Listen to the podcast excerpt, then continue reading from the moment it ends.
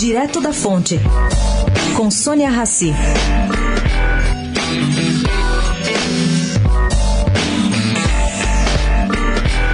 Gente, ao fim de nove horas de sessão, ontem, o TRF4 tem o que comemorar na avaliação de Eduardo Mulaerte, que é advogado criminalista, ex-membro do TRE e ex-secretário de Segurança de São Paulo. Bom, por que, que ele diz isso? Primeiro, o tribunal decidiu rápido, sem adiar. Depois, começou pontualmente às 8 horas e 34 minutos e terminou no prazo. Montou uma comunicação profissional via YouTube para o país inteiro.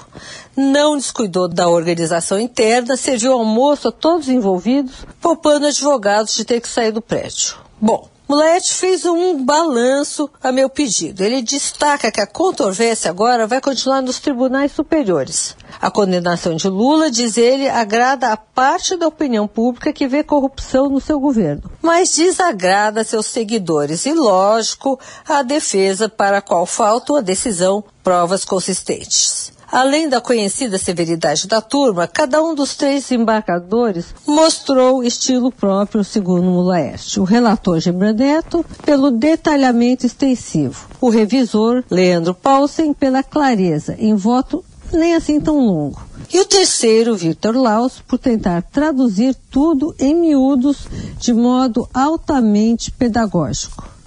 Além de julgar, todos se empenharam em convencer do acerto da decisão. Sônia Raci, direto da fonte para a Rádio Eldorado.